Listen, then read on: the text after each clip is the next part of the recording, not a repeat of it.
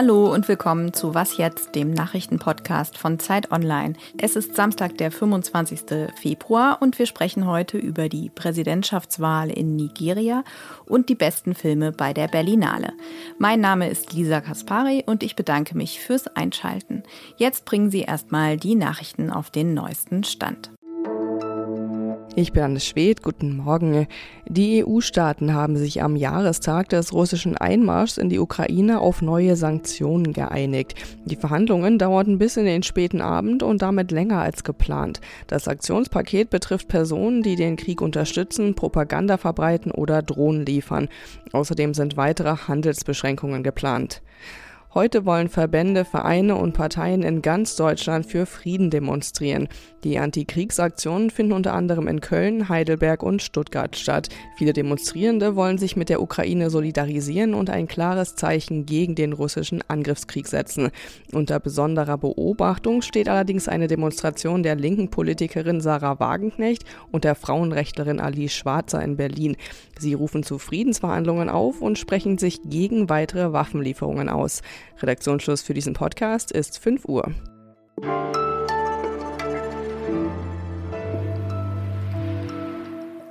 Richtig spannend wird es heute in Nigeria, wo ein neues Parlament und ein neuer Präsident gewählt werden. 220 Millionen Menschen leben in dem Land. Damit ist Nigeria nicht nur das bevölkerungsreichste Land in Afrika, sondern es spielt auch in der internationalen Politik zunehmend eine wichtige Rolle. Im Jahr 2050 werden dort so viele Menschen leben wie in der ganzen Europäischen Union zusammen.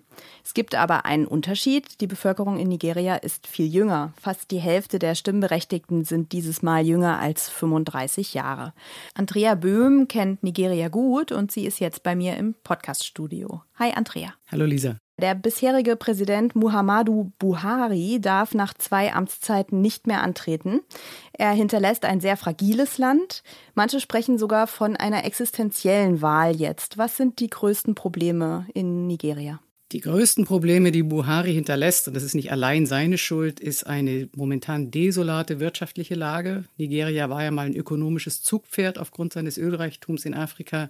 Es hat an vielen Fronten ein massives Gewaltproblem und wir reden jetzt da nicht nur von Boko Haram und anderen Islamisten. Und es hat eine, ja, wie du schon gesagt hast, überwiegend junge Bevölkerung, die den Zustand des Landes, die grassierende Korruption, es funktioniert nichts mehr. Was momentan richtig boomt, ist eine Kidnapping-Industrie. Also man hat Abertausende von jungen Menschen, die sich nach 18 Uhr gar nicht mehr auf die Straße trauen, weil sie Angst haben, entführt zu werden.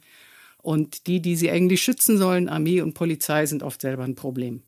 Zwei Jahrzehnte lang haben ja immer zwei Parteien um die Präsidentschaft gerungen. Dieses Mal gibt es überraschend einen dritten Kandidaten.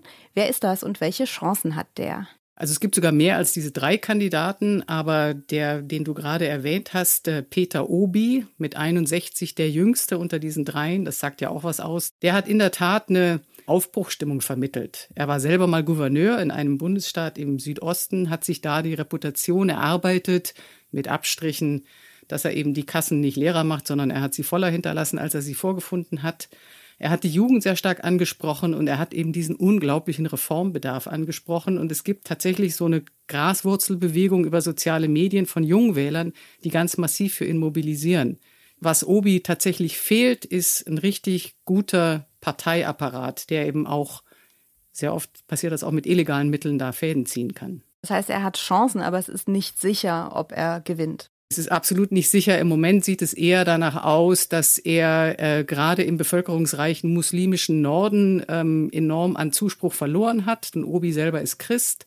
Das wird bei dieser Wahl auch sehr viel ähm, Bedeutung haben, inwieweit es Kandidaten oder auch denjenigen, die die Wahl irgendwie sabotieren wollen, gelingt, ähm, WählerInnen ähm, entlang ihrer ethnischen oder religiösen Linien zu mobilisieren. Wie wichtig ist der Ausgang der Präsidentschaftswahl über Nigeria hinaus? Er ist enorm wichtig. Wenn es tatsächlich dazu kommt, dass es in einen weiteren Zustand des Staatsverfalls hineinschlittert, und das befürchten einige, dann kann es einfach äh, mindestens Westafrika mit sich ziehen, die kleineren Nachbarländer. Dann hat es aber auch enorme Folgen für diesen Kontinent. Und es ist ein wichtiges Argument. Man muss auch immer damit rechnen, dass für viele der Jungen ist das vielleicht die erste, aber auch die letzte Chance, nochmal wirklich was zu verändern, Veränderung zu sehen. Und es gibt eine sehr hohe Bereitschaft in Nigeria, das passiert eh schon seit Jahrzehnten, dann das Land zu verlassen. Danke dir, Andrea. Danke für die Einladung.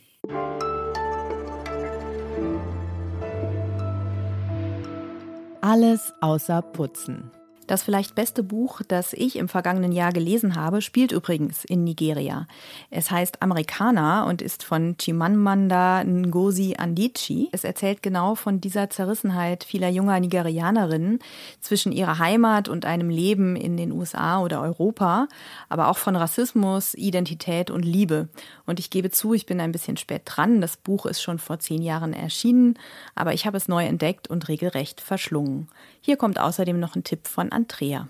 Es gibt einen ganz tollen Roman, der ist, der ist auf eine äh, makabre Art und Weise auch komisch. Der, heißt mein, Meine Schwester, die Serienmörderin. Und das beschreibt unglaublich gut und unterhaltsam die Geschlechterverhältnisse. Also es geht um, um zwei Schwestern. Die eine ist total ordentlich und aufgeräumt und sorgt sich um die Familie. Die andere treibt sich rum und hat ständig Männerbeziehungen und bringt diese Männer aber auch sehr häufig um und dann muss ihre Schwester sozusagen als Tatortreinigerin auftauchen. Es ist speziell, aber es ist echt ein richtig gutes Buch.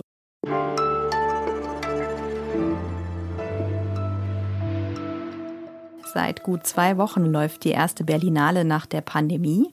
Und erstmals seit Corona sind auch wieder zahlreiche internationale Promis zu einem der wichtigsten europäischen Filmfestivals angereist.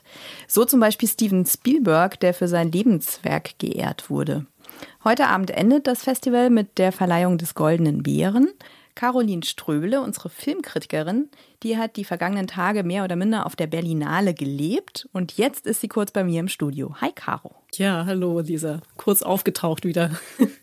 Ja, jetzt musst du mir vor allem als erstes mal helfen. Ich habe es ja dieses Jahr nicht auf die Berlinale geschafft. Ähm, wenn du mir nur einen der vielen Filme ans Herz legen könntest, welcher würde das sein? Also ich komme jetzt gerade aus dem Film von Christoph Hochhäusler, einem deutschen Regisseur, und der hat einen Genrefilm gemacht bis ans Ende der Nacht, der mir sehr gut gefallen hat. Am besten, weit, weit am besten von allen deutschen Beiträgen.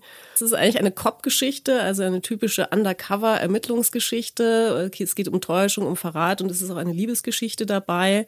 Und alle Figuren sind aber so untypisch. Äh, ich habe die so noch nie in einem vergleichbaren Genrefilm gesehen, äh, vor allem nicht in einem deutschen, dass das ähm, wirklich was Besonderes ist und eine tolle Regiearbeit. Und äh, berührt hat mich besonders ein mexikanischer Film, der heißt Totem und ähm, geht es um eine Familiengeschichte, die, äh, wie der Titel schon naheliegt, vom Tod gezeichnet ist, aber ein sehr berührender Film. Jetzt bin ich gespannt. Und bekommt einer dieser Filme heute auch den Goldenen Bären oder wer wird's?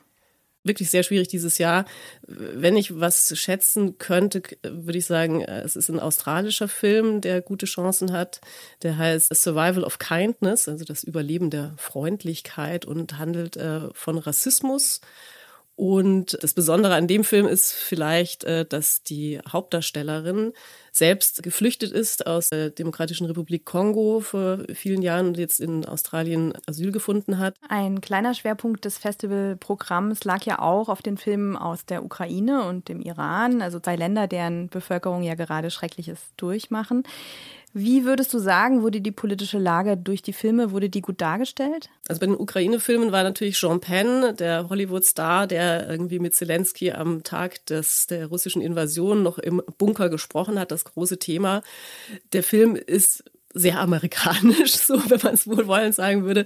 Andere würden sagen, er ist recht selbstverliebt. Ähm, aber es gibt tatsächlich einige tolle äh, Dokumentationen in, der, in den Reihen der Berlinale, die wirklich äh, zeigen und erzählen, wie das Land äh, zwischen dem, dem Wahnsinn des Krieges und einer fast schon Gelassenheit hin und her äh, schwankt. Wenn man so zuhört, wie, wie das alles so Normalität wird dann und wie die Kinder reagieren, die spielen auf den verlassenen Kriegsgeräten herum, auf den verrosteten Panzern, die überall rumstehen. Also das sind unglaubliche Bilder und ähm, die wirken wesentlich stärker nach als jetzt ein, ein Superpower-Film von Jean Penn. Zum Iran ist auf jeden Fall ein Film erwähnenswert, der heißt Sieben Winter in Teheran und da geht es um eine junge Frau, die ins Gefängnis dort musste und da eben sieben Winter verbracht hat, bevor sie dann hingerichtet wurde. Sie selber war Opfer einer Vergewaltigung, aber es hat da eine Schuldumkehr stattgefunden, die wirklich unglaublich war.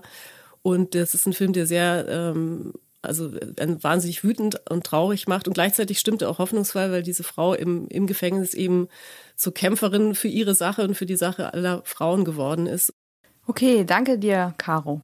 Ich habe jetzt richtig Lust auf Kino. Mal sehen, wann ich es endlich hinschaffe. Wenn Sie noch einen Filmtipp oder sonst eine Anmerkung haben, schreiben Sie uns gerne eine E-Mail unter wasjetzt.zeit.de. Und wenn Sie am Wochenende ein paar ruhige Minuten finden, dann möchte ich Ihnen unsere Spezialfolge über das Erdbeben in der Türkei und Syrien ans Herz legen.